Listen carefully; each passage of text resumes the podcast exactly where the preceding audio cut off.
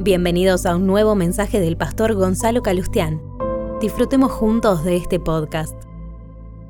El otro día, eh, charlando con un hermano de la congregación, eh, justo me hacía como una referencia o como un comentario de todo lo que venimos viviendo en este año y, y justo me estaba sucediendo que ese mismo día yo estaba pensando en esto que te voy a comentar. Porque cuando comenzó el año, Dios nos habló acerca de creer sin límites.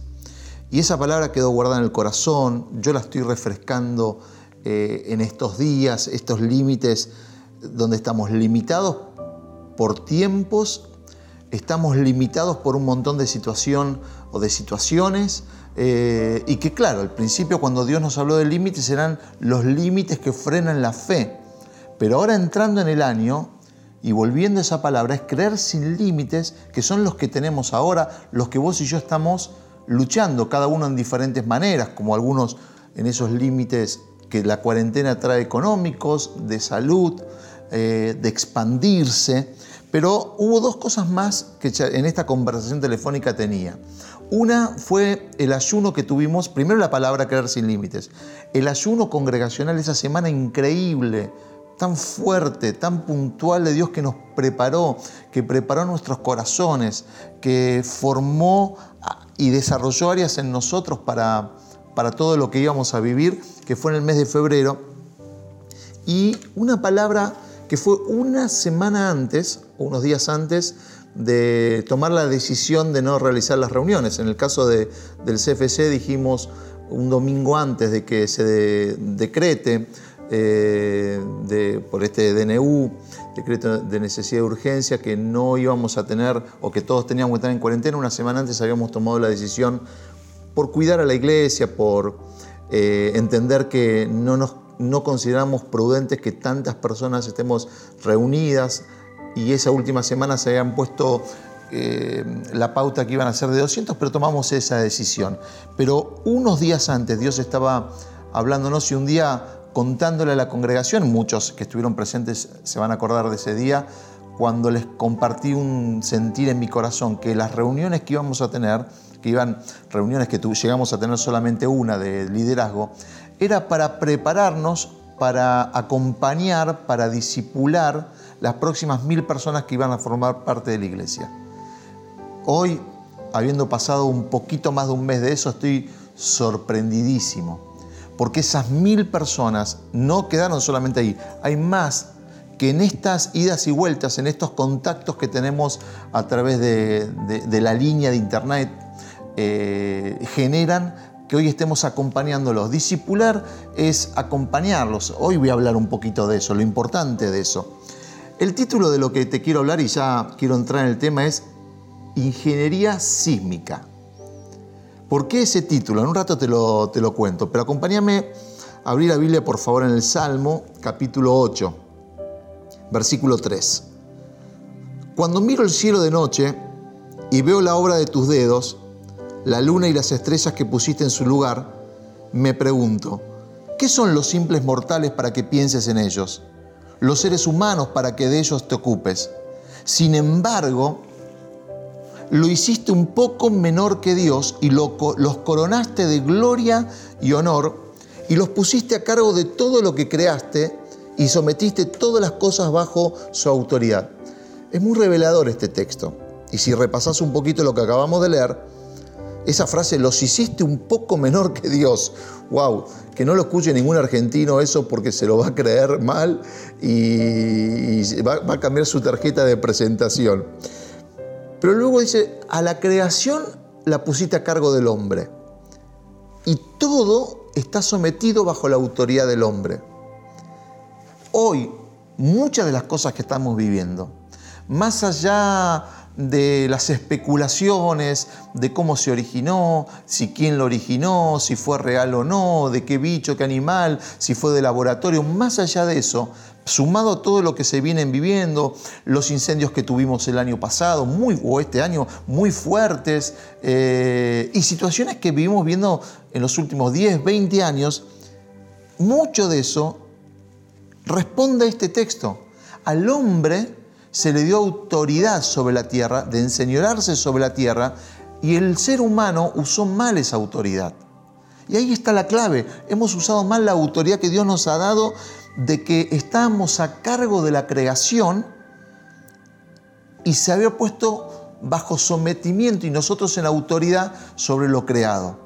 Nosotros decidimos sobre la naturaleza, nosotros decidimos sobre el clima, nosotros decidimos sobre la contaminación ambiental, nosotros decidimos el no cuidarnos, nosotros decidimos el degradar la condición humana, nosotros decidimos degradar eh, la enseñanza de Dios, porque el hombre es creación de Dios. Y entonces el hombre, de este pasaje que nos dice el Salmo eh, capítulo 8, es, ingeniería. Todos tenemos una ingeniería, un diseño divino. Y ahí está eh, un poco lo que quiero charlar, lo que quiero poder hablar un poquito. Porque en esa ingeniería que, o en esa arquitectura en la cual estamos constituidos, eh, sostenemos diferentes cargas. Tenemos una carga psicosocial, emocional, espiritual, y en base a la capacidad de resistencia podemos crecer o decrecer en esas cargas eh, emocionales, sociales, espirituales. Si doy un ejemplo sería eh, que somos como edificios, hablando de estos términos de ingeniería. Hay, eh, están los maestros mayores de obra, están los ingenieros, los arquitectos, pero un, mayor, un maestro mayor de obra tiene hasta ciertos pisos para construir. Entonces, cada estructura de cada casa está preparada para justamente construir eh, o sostener la cantidad de pisos que vos vas a hacer. Seguramente si fuiste parte de la construcción de tu casa y decidiste tener una sola planta o dos plantas o tres plantas, la estructura fue diferente. Ni hablar cuando hacemos un edificio de 10 pisos, de 20 pisos, de 40 pisos. Cada edificio tiene que estar preparado para soportar el peso del cual va a estar establecido.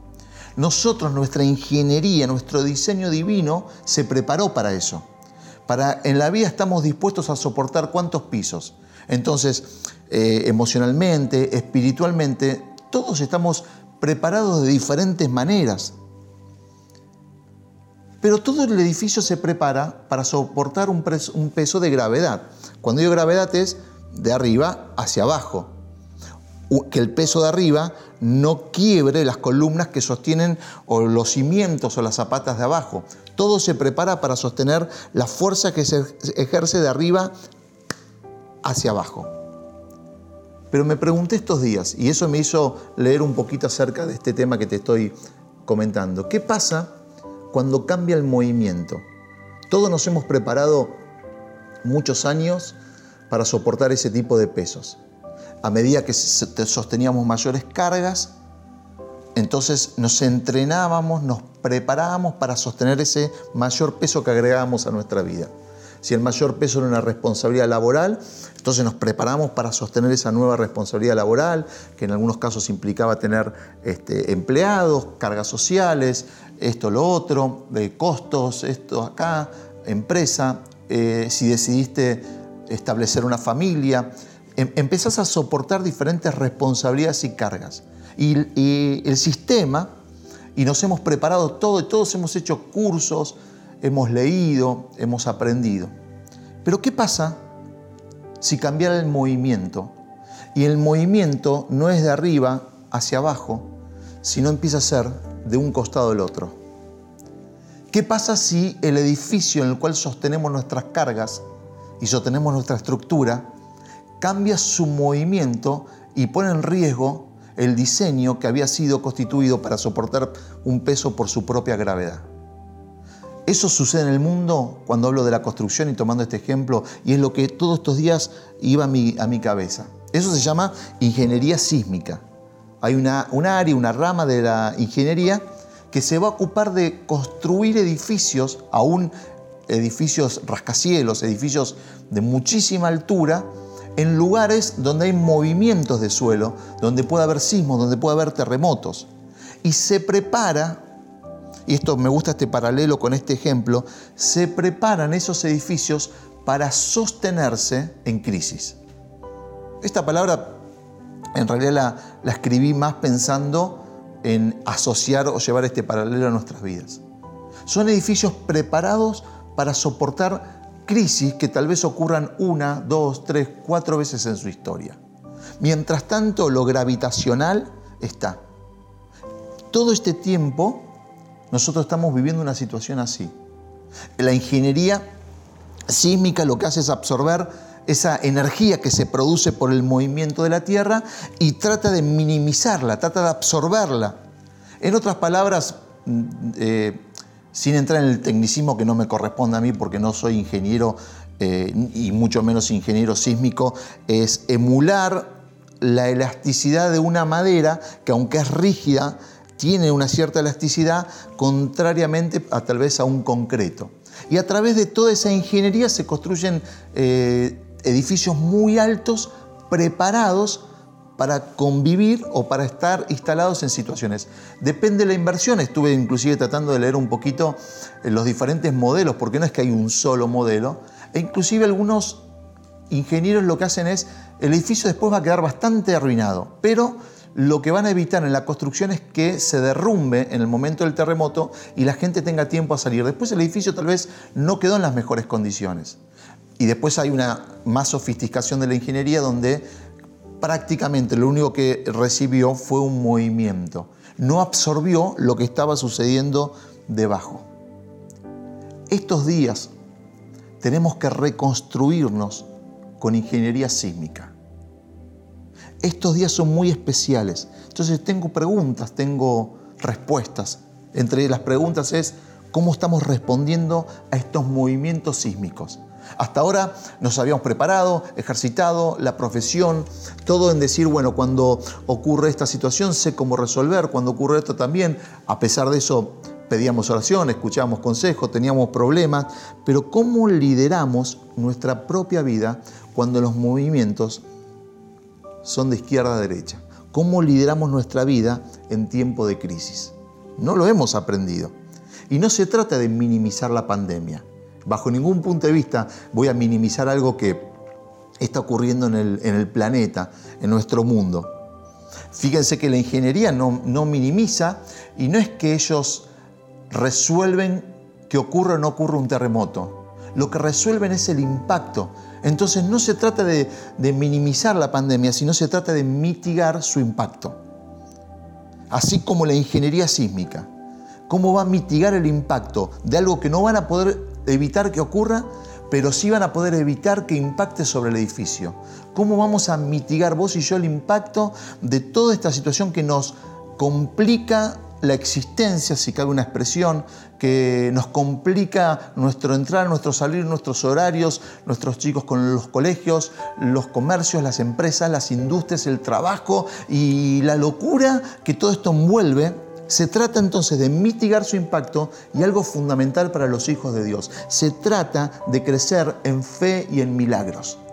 Porque acompañado a mitigar los impactos, acompañado a ir a Dios en oración, de llenarnos de paz, de tener sabiduría y algunas cositas que te voy a comentar, también en medio de todo este caminar es estar mirando el cielo todo el tiempo, estar pidiéndole a Dios, Señor, danos la capacidad para poder, o mejor dicho, no la capacidad, la fe para poder ver milagros. Quiero crecer en fe porque quiero ver milagros. Quiero crecer en fe porque voy a necesitar que se, eh, que se despierten esos milagros porque en este momento no estoy recibiendo una presión gravitacional, sino estoy recibiendo un movimiento sísmico, algo que en la vida había vivido. Por eso los otros días hablábamos de un cambio espiritual muy necesario para todos.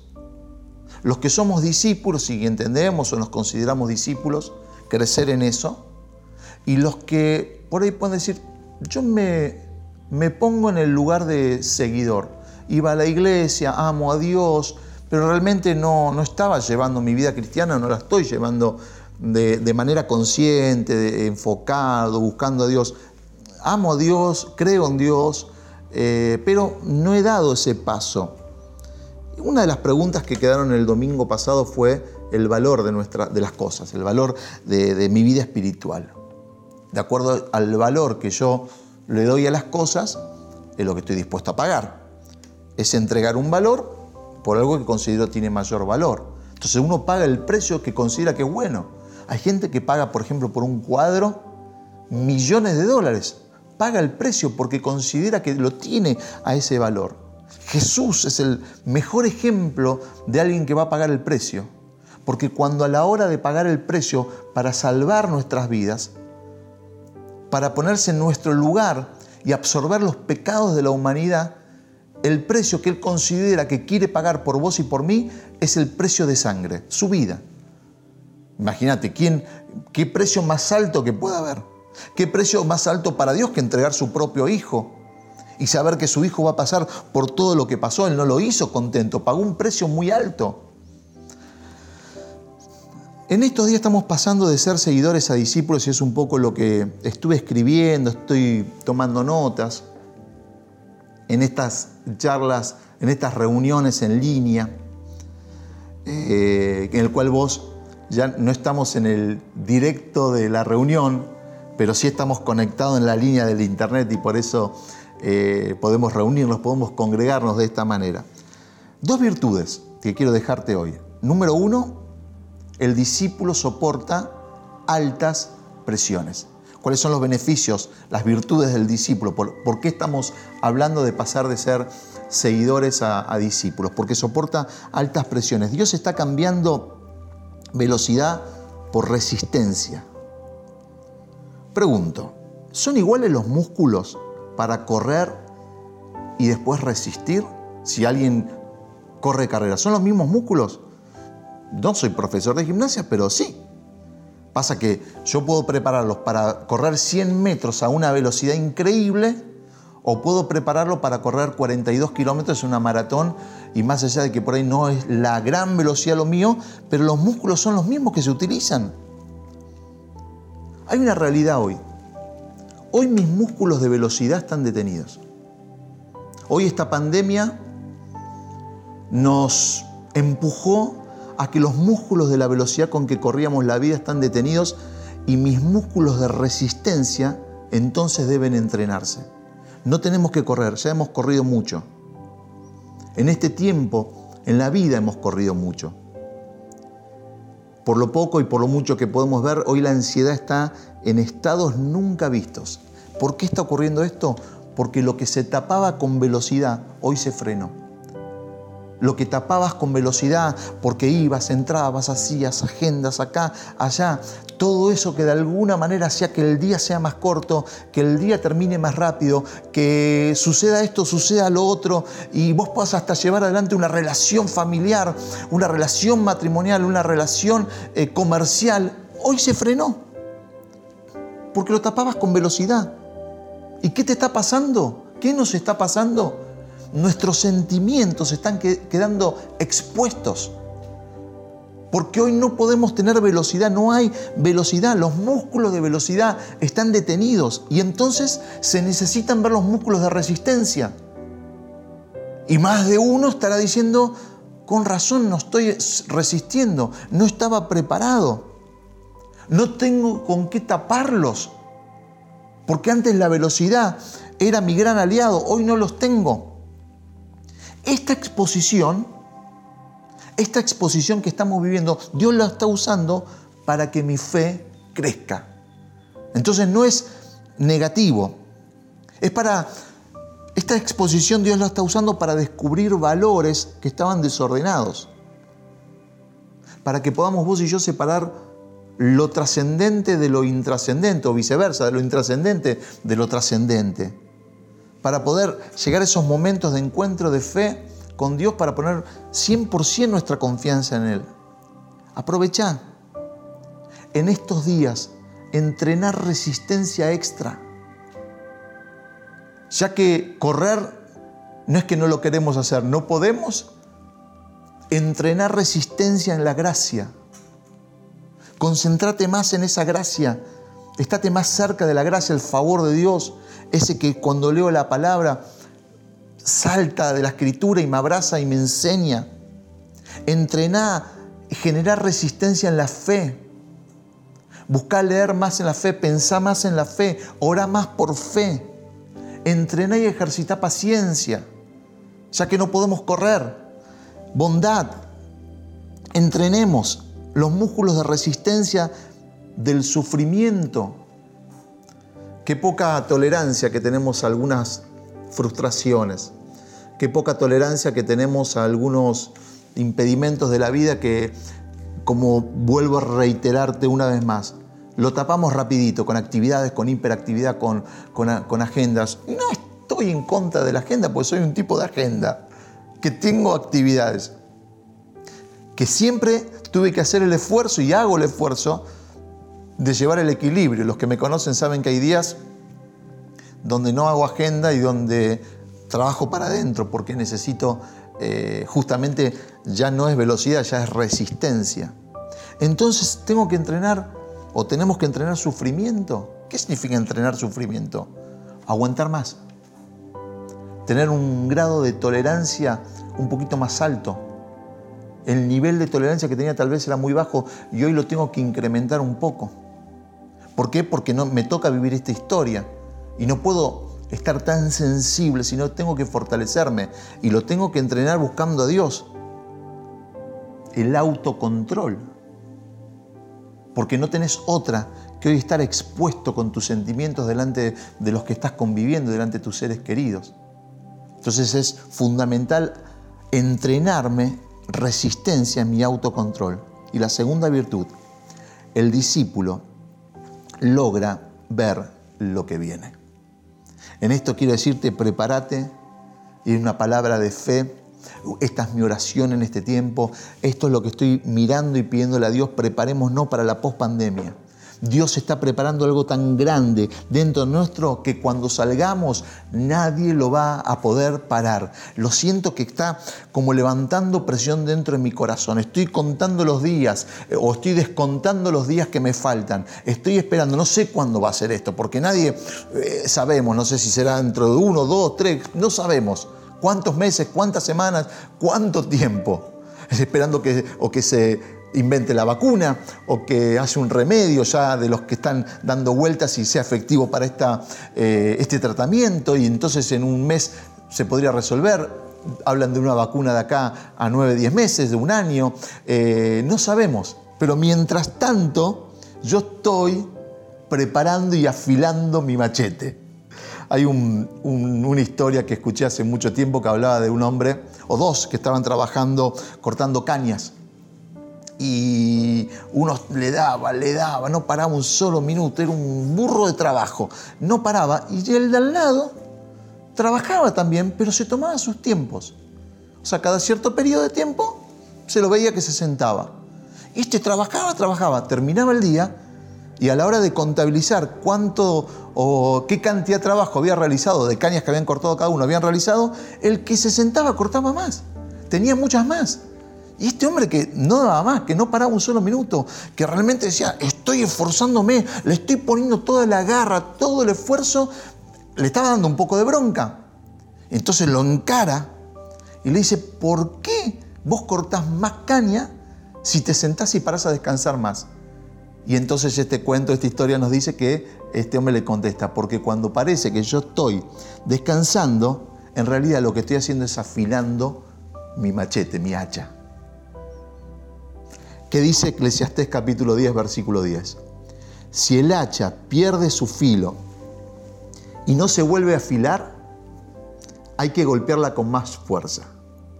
El éxito radica en la acción sabia, resalta esto, acción sabia y bien ejecutada. No es cuestión de darle con el hacha desafilada. Es cuestión de detenerte, porque no se trata de golpear con más fuerza, sino se trata de tener y aplicar acciones sabias. Y es fácil tener una acción sabia cuando está todo más o menos bien y entonces vos elegís entre cuatro cosas que cualquiera que elijas, alguna será mejor que otra, pero no todas, al fin serán todas tal vez buenas o muy buenas. Pero en estos momentos donde hilamos tan fino, donde hay tan poca opción, donde hay tan poca posibilidad, yo necesito un hacha súper, muy bien afilada, porque necesito aplicar acciones sabias. Vamos a aplicar acciones sabias. Prepárate a ver milagros. Prepárate a mitigar el impacto mitiguemos el impacto de lo que está sucediendo. Lo que está sucediendo, aunque me cuido, aunque tomo todas las medidas que considero que tengo que tomar o que me dicen que debo tomar, ¿cuánto va a entrar a mi corazón? Ya ese es mi asunto. ¿Y cuánto yo voy a estar impermeable a esas cosas? Y permeable a Dios dejando que su Espíritu Santo me llene para fortalecerme. ¿Cuánto yo voy a estar enganchado, encerrado, solamente viendo noticias que vuelven a, revisar las mismas noticias y vuelven a repasar las mismas noticias y vuelven a, marcar esos números rojos bien grandes que, que son esto y lo otro? Que no digo que no sean verdad, pero que están todo el tiempo exageradas, exacerbadas, potenciadas, porque eso es lo que genera el consumo. Y yo voy a decir, Señor, yo me voy a preparar para mitigar el impacto, me voy a preparar para ver milagros y me voy a preparar porque cuando esto termine, yo voy a empezar una nueva vida, una nueva historia, porque se viene un tiempo, el tiempo de los hijos de Dios. Una torre antisísmica puede ser sacudida, Puede recibir un movimiento, pero no va a ser derribada. Una torre construida por ingeniería sísmica puede recibir algún efecto, pero no la va a derrumbar. Apliquemos esa ingeniería sísmica del cielo, si me permitís usar esta expresión, sobre nuestras vidas. Señor, lo que pedimos en esta hora, lo que te pedimos hoy domingo, Señor, es que nos alcances y nos bendigas y nos enseñes. Dios, estamos queriendo dar este paso de no solamente seguir o ser un seguidor que de lejos te observa y te ama, sino ser un discípulo que quiere absorber, aprender y poner en práctica. Porque hoy estamos reconstruyendo nuestras vidas. Estamos reconstruyendo y diseñando nuestro futuro. Estamos repensando cómo saldremos adelante, cómo encararemos la nueva historia, cómo será el mundo después de esto y cuánto tiempo habremos de sobrellevar. Por eso Dios, la única esperanza que podemos tener, en lo único que nos podemos aferrar, en lo único que hoy podemos decir, acá estoy Señor, es aferrarme a tu presencia, es aferrarme a tus mandamientos, es encontrarme con vos Jesús y recibirte en mi corazón y caminar en mi corazón porque lo que quiero Dios es tener esta ingeniería que me ayude a mitigar, a reducir los impactos de este movimiento sísmico que nadie ninguno de nosotros teníamos calculado, Señor. Lo que queremos es tener fe para crecer en ella y para que luego crezcamos en milagros. Señor, oramos por milagros. Oramos para que lo que es imposible, humanamente, técnicamente, de la manera que podamos verlo. Es difícil o imposible, Señor, lo queremos ver como tus hijos. Pedimos que se abran puertas especiales, se generen contactos divinos, se generen relaciones especiales para poder ver los milagros que hoy estamos necesitando para poder salir y llevar nuestras vidas adelante. Señor, oramos para que eso ocurra. Oramos para que tu Espíritu Santo descienda en mi casa tu presencia desciende en mi casa porque quiero ser un discípulo para soportar altas presiones y un discípulo para lograr ver lo que viene. Porque estoy seguro, Señor, porque estoy preparado, porque algo dentro mío está creciendo, que cuando esto termine, nada nos va a poder detener. Y no es una expresión de deseo, es una expresión, una declaración de fe, una expresión de un hijo de Dios que sabe que estando cerca tuyo, todo nos va a ir bien, Señor. Por eso ahora el abatido, el caído, el, el frágil, el que se siente expuesto en sus sentimientos, el que se siente vulnerable en esta situación difícil, el que está en estados de ansiedad que nunca antes había vivido, el que venía capando con la velocidad de la rutina y ahora se da cuenta que ha quedado expuesto, Señor, abrazalo fuerte y llenalo con tu presencia, llenalo con tu amor. Te lo pedimos Dios en tu nombre, porque queremos ver milagros hoy. En tu nombre oramos Jesús. Amén y amén.